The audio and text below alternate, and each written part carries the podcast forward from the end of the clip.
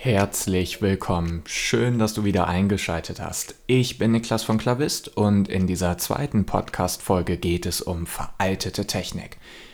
Du hast richtig gehört. In dieser Episode beschäftigen wir uns damit, wie man früher miteinander kommuniziert hat, also zwischen Kunden und Unternehmen, und was wir für unsere Zeit heute daraus lernen können. Also, lass uns anfangen und wir machen mal einen kurzen Zeitsprung ungefähr 50, 60 Jahre zurück in unserer Zeit. Wie hat man vor 50 oder 60 Jahren miteinander kommuniziert? Was man so aus Geschichten und auch aus Erzählungen immer wieder heraushören können, ist die Tatsache, dass Kommunikation damals viel einfacher war. Warum kann man das sagen? Im Prinzip aus zwei wesentlichen Gründen. Erstens, die Menschen hatten damals mehr Zeit gehabt. Sie waren entspannter, relaxter, man hat sich wirklich Zeit für den anderen genommen, hat einen Klönschnack gehalten und so weiter.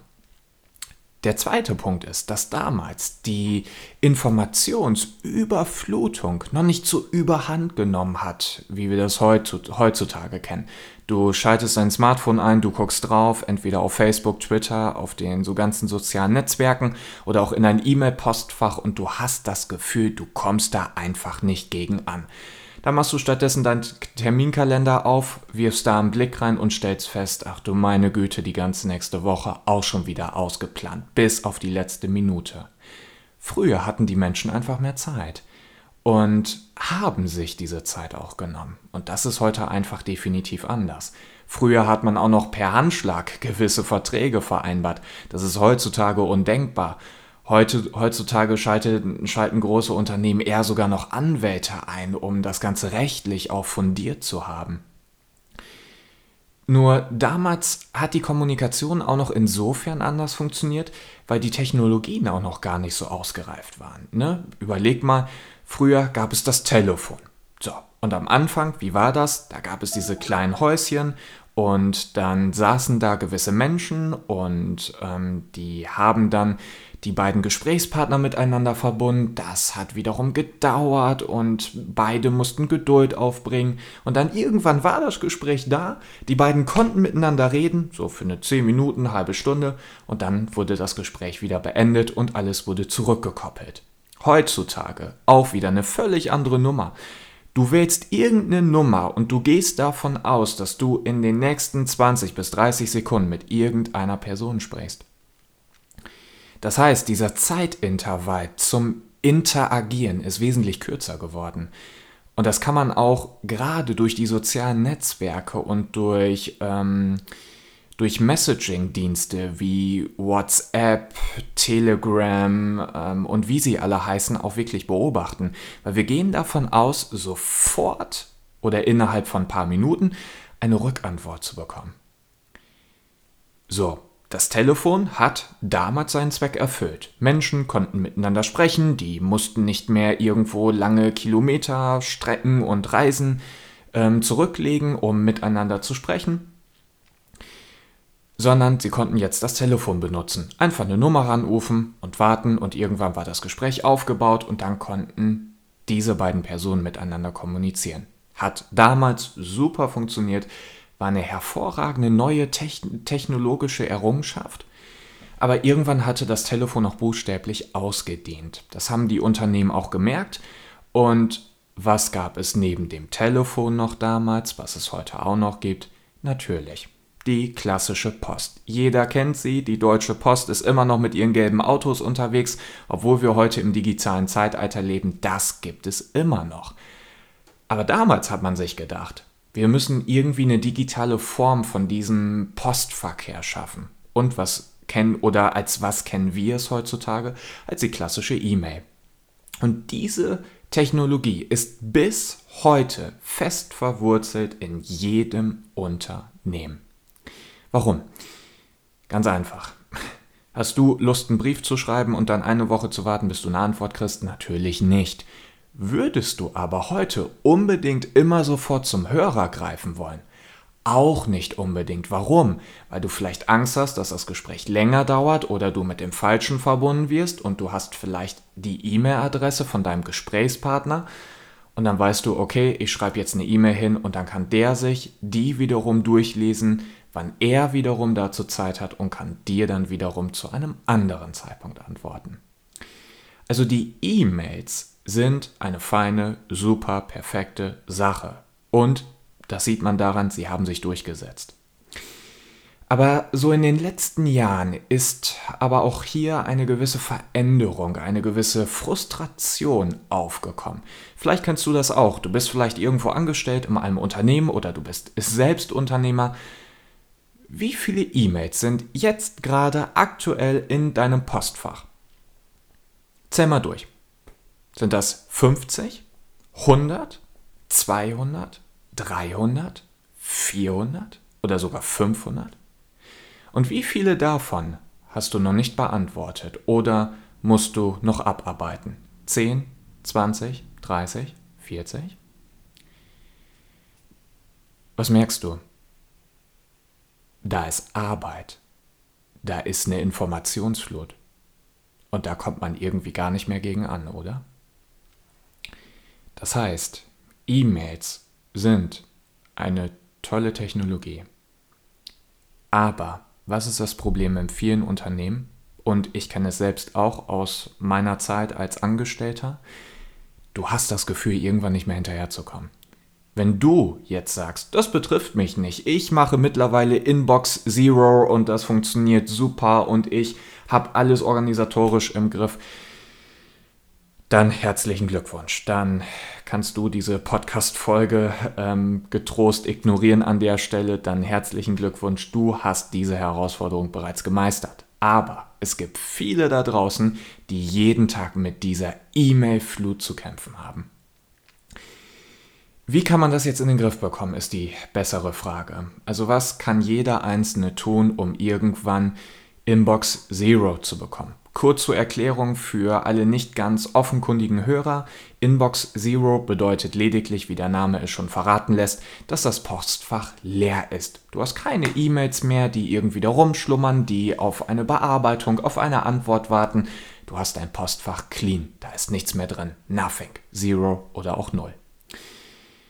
Wie kriegt man das jetzt in den Griff, äh, war die Frage.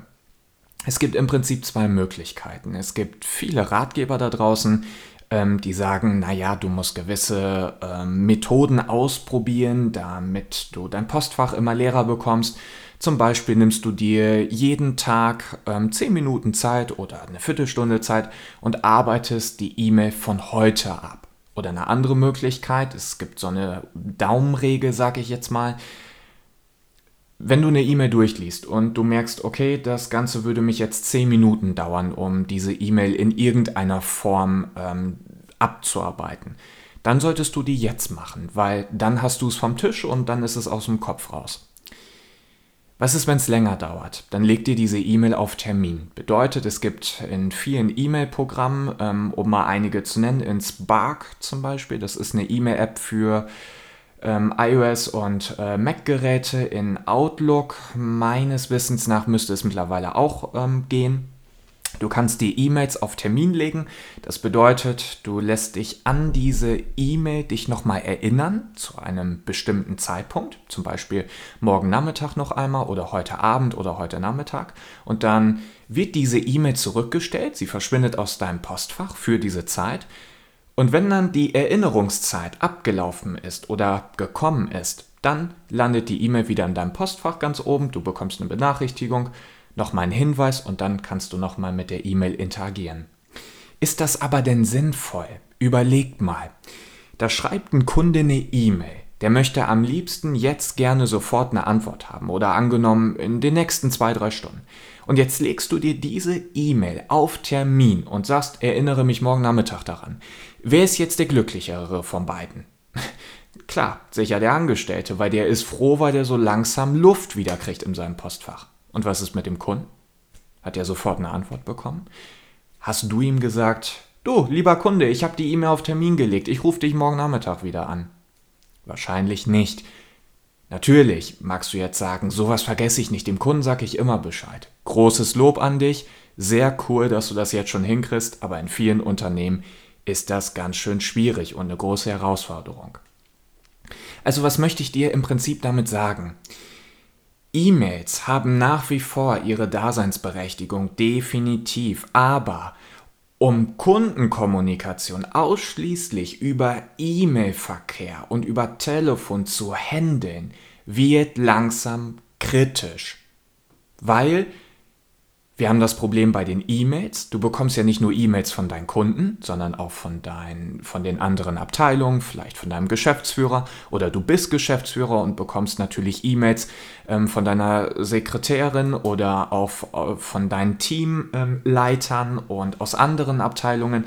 Bedeutet, du hast eine E-Mail-Adresse, aber Unterschiedliche Arten der Kommunikation fließen in das ein und dasselbe Postfach rein und das wird problematisch. Du kannst es natürlich bis zu einem gewissen Grad filtern, ist auch möglich. Aber du hast ein Postfach und da kommt buchstäblich alles zusammen. Dein E-Mail-Postfach gleicht sozusagen einem Verteiler, wo alles reinkommt und irgendwann quillt das ganze Ding über. So, um diese Kommunikation unterschiedlich zu filtern, könnte man jetzt natürlich hingehen und sagen, alles klar, dann lege ich mir vier unterschiedliche E-Mail-Adressen an. Eine ist für interne Angelegenheiten, eine ist nur für die Kunden da, die andere ist nur für private Dinge da und die vierte ist nur für Bestellungen oder für Einkäufe da oder für den Vertrieb oder whatever. Glaub mir, selbst wenn du das ausprobierst, irgendwann kriegst du zu viel. Irgendwann kommst du da einfach nicht mehr hinterher, denn umso mehr Postfächer du dann zusätzlich noch hast, desto noch mehr Zeit musst du ja aufbringen, um jedes einzelne Postfach jeden Tag akribisch zu überprüfen. Und das wird schwierig. Wenn es schon bei einem Postfach schwierig ist, wie willst du es dann das erst bei vier oder fünf hinkriegen? Ich war ja selbst in der Ausbildung als Informatiker. Wir hatten in, in meinem Ausbildungsbetrieb hatten wir zuletzt drei E-Mail-Postfächer gehabt. Und weißt du, was das Problem war? Wir haben jeden Tag E-Mails bekommen. Ähm, da kamen dann so Meldungen rein wie, das Backup bei Kunde XYZ ist nicht durchgelaufen. Oder eine andere E-Mail, das Backup von in XYZ ist durchgelaufen. So. Welche der beiden E-Mails wollte ich denn eigentlich nur bekommen? Ja, natürlich die, wo ein Fehler aufgetreten ist. Wo denn auch sonst? Aber ich habe beide E-Mails bekommen. Was war die Folge daraus? Wir haben es uns jeden Tag unterschiedlich eingeteilt. Das ging rundum. Jeden Tag haben wir uns abgewechselt und die E-Mail-Postfächer wurden entsprechend überprüft. Jeden einzelnen Tag. So, das fing montags an. Montag war Mitarbeiter A dran und am Freitag so ungefähr Mitarbeiter Z. Und das rotierte Woche um Woche. Was meinst du wohl, wie viel Zeit da, da dabei draufgegangen ist? Pi mal Daumen eine halbe Stunde pro Tag. Wenn du das jetzt mal hochrechnest, für deine ganzen Mitarbeiter angenommen, dann ist das schon eine ganz schöne Menge Zeit, die dabei draufgeht. Also, Fazit bis hierhin. E-Mails haben nach wie vor ihre Daseinsberechtigung. E-Mails sind wirklich gut, aber das Problem ist, ein E-Mail-Postfach ist für zu viele Dinge zuständig, weil du darüber halt nicht nur E-Mails von deinen Kunden bekommst, sondern auch E-Mails von intern, vielleicht von irgendwelchen Bestellungen, die du getätigt hast. Und diese ganzen Informationen musst du filtern und das kostet extrem viel Zeit. Wir von Clavist haben hingegen eine neu modernere Technologie entdeckt. Was heißt entdeckt? Im Prinzip gibt es die auch schon seit längeren Jahren, aber man merkt, dass sie in immer mehr Unternehmen Einsatz und Verwendung findet. Wie ist jetzt diese neue Art der Kommunikation denn aufgebaut? Magst du jetzt vielleicht denken? Im Prinzip ganz einfach erklärt. Du kennst sicherlich WhatsApp, oder? Oder Telegram oder Facebook Messenger. So. Damit habe ich dir im Prinzip die Funktion dieser neuen Technik erklärt. Es ist ein Chat-Programm, was du integrieren kannst auf deiner Webseite oder auf in deinem Intranet oder in deiner iOS- und Android-Applikation. Und was kann man jetzt machen? Miteinander chatten. Jetzt magst du jetzt vielleicht denken, na gut, okay, im Prinzip ist die E-Mail weitestgehend ja auch ein Chatprogramm. Der eine schreibt eine Nachricht, der andere schreibt eine Nachricht. Was soll denn jetzt daran besser und intelligenter sein? Ganz einfach solch ein Chatprogramm ist in der Lage, Dinge zu filtern im Voraus, automatisiert, ohne dass du dich darum kümmern musst. Ist dazu eine E-Mail in der Lage? Ist dazu ein Telefon in der Lage? Natürlich nicht. Und was das Tolle ist, in diesem Chatprogramm kannst du nicht nur miteinander schreiben, du kannst auch nicht nur Bilder und Dateien austauschen, sondern du hast Kundeninformationen bereits griffbereit. Was möchte ich damit sagen? Wenn ein Kunde jetzt in deinem Chatprogramm irgendwas reinschreibt, dann siehst du als Mitarbeiter auf der anderen Seite schon die gewissen Kundeninformationen. Du siehst zum Beispiel, das ist der Mitarbeiter A von der Firma XYZ und der hat zuletzt mit dem und dem Mitarbeiter gesprochen und der hatte zuletzt das, dieses und jenes Anliegen. Ähm, der nutzt aktuell unseren Jahrestarif zu den und den Konditionen. Also du hast auf einmal alle Kundeninformationen da, die du brauchst und so werden unnötig Rückfragen vermieden. Das kennst du vielleicht. Du bist irgendwo im Kundenservice vielleicht tätig, ob das jetzt im IT-Bereich ist oder woanders, spielt jetzt mal keine Rolle. Da kommen doch immer wieder Rückfragen auf, oder? So nach dem Motto, ähm, können Sie mir bitte nochmal die Bestellnummer durchgeben? Ähm, können Sie uns bitte Ihre Kundennummer oder Ihr Geburtsdatum durchgeben? Kennst du vielleicht. Aber mit dieser Technik ist es wesentlich einfacher für dich, weil du die Informationen über den Kunden, die die für dich relevant sind. Wenn du ein IT-Unternehmen bist, ist natürlich für dich in erster Linie relevant, äh, welchen PC, welches Notebook nutzt er gerade, welches Betriebssystem setzt er gerade ein. Ähm, wenn du im, im Kundenservice tätig bist, ihr habt angenommen Online-Shop, dann ist natürlich, sind für dich andere Daten relevanter, wie zum Beispiel die aktuelle Bestellnummer, die entsprechende Kundennummer, über die du mehrere Informationen abrufen kannst.